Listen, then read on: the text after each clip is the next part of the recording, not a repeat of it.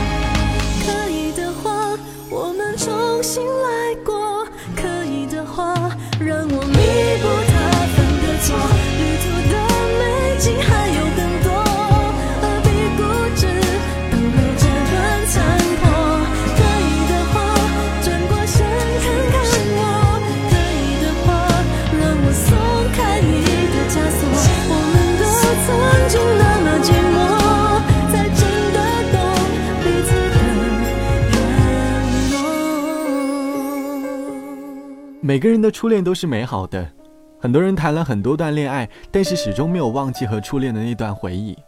或许是因为我们当时太单纯，也因为单纯而对恋爱感到美好。就像网友小爱说：“和他因为朋友而认识，我是他的初恋。刚开始我对他并不算特别喜欢，可是他对我特别特别好。慢慢的，我开始喜欢上他了，开始爱上他。我们在一起快一年的时候，那段时间一直在吵架，哭个不停，闹个不停，直到有一天。”我们两个共同朋友在聊天的时候，他告诉我，原来他早在外面有人了。当时那种心碎的感觉，不言而喻，真的很心痛，无法用语言来形容，真的痛到窒息了。我对他说了分手，他开始还不承认，吐槽我的各种毛病，到后来，他开始挽留我，开始不想失去我。陌上花开，不忍不开，等浪蝶归来。天涯有月，落叶有情，舍不得腐坏，不敢期待，只有等待。青丝像陌路人花白有生之年总记得对着陌生的脸表达最熟悉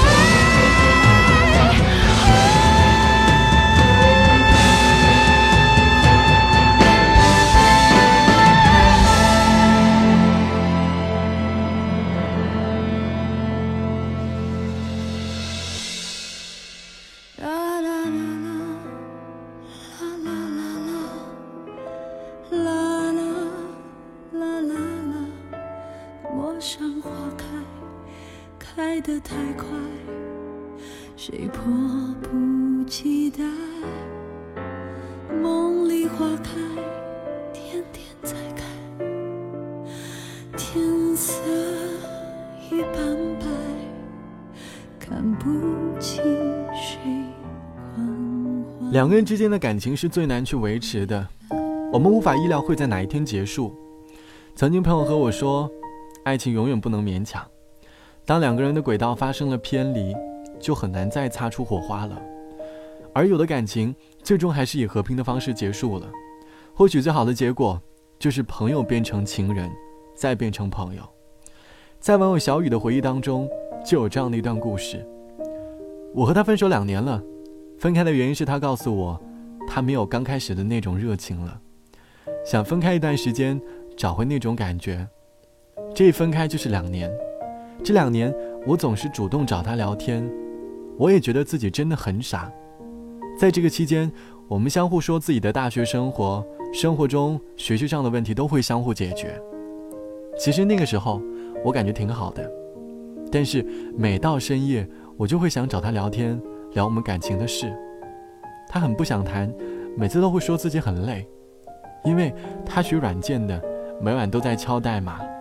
我也很能够理解他，但是每次谈起来，他都说太累了。我记得有一次我说过，如果哪天你有女朋友了，我就再也不打扰你了。这句话应该在几个月之前了。就在上个月，我又找了他，他直接跟我说，他有女朋友了。当时我心里真的特别特别难受，可是我还是果断的把他所有的联系方式都删了，躲在被窝里。哭了很久，后来我自己想明白了，再说也不可能了。可是有的时候还会想尽办法去看他的动态，虽然看不到了，但还是希望自己快点走出来。每个人的感情上的疤痕，最终都会被时间治愈。我们应该学会去容忍悲伤的情绪存在。你会发现，如果越抵抗悲伤，悲伤就会越强烈。不如就把悲伤当成身上的一个装饰品，时间长了，它就不起眼了。好了，本期的时光谣晚安树洞就到这里，我是小直。如果你也想写故事，欢迎来关注我的微信公众号“时光谣树洞”五个字，或者来添加到我的个人微信，我的个人微信号是 t t t o n r，三个 t 一个 o 一个 n 一个 r。好的，晚安，我们下期见，拜拜。动情是容易的，因为不。会太久，远远的，仿佛可以触摸。留恋是不幸的，因为曾经拥有。夜夜被思念缠绕着，无奈我们感动彼此是彼此的。其实个轮廓，不可能自由。把最初的感动巨细无遗的保留心中，不容许让时间腐朽了初衷，所以放手，所以隐藏。湿透的袖口，不要挽留，不要回头，继续相守。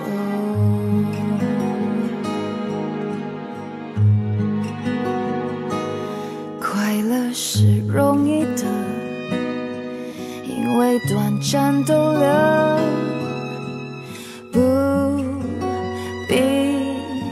换算时间磨合。深爱是残忍的，他不惜心研究。你我同困在这漩涡，无奈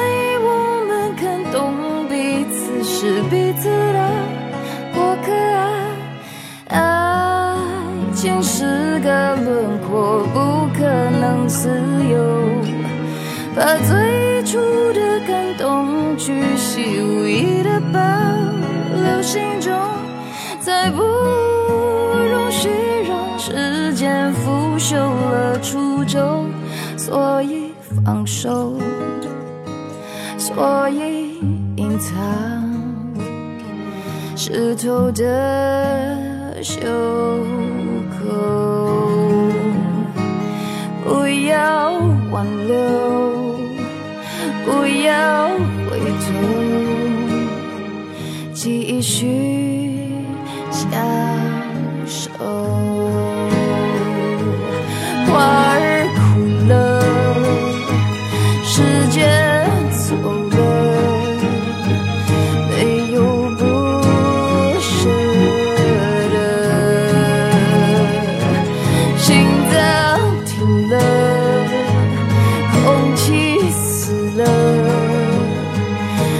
从此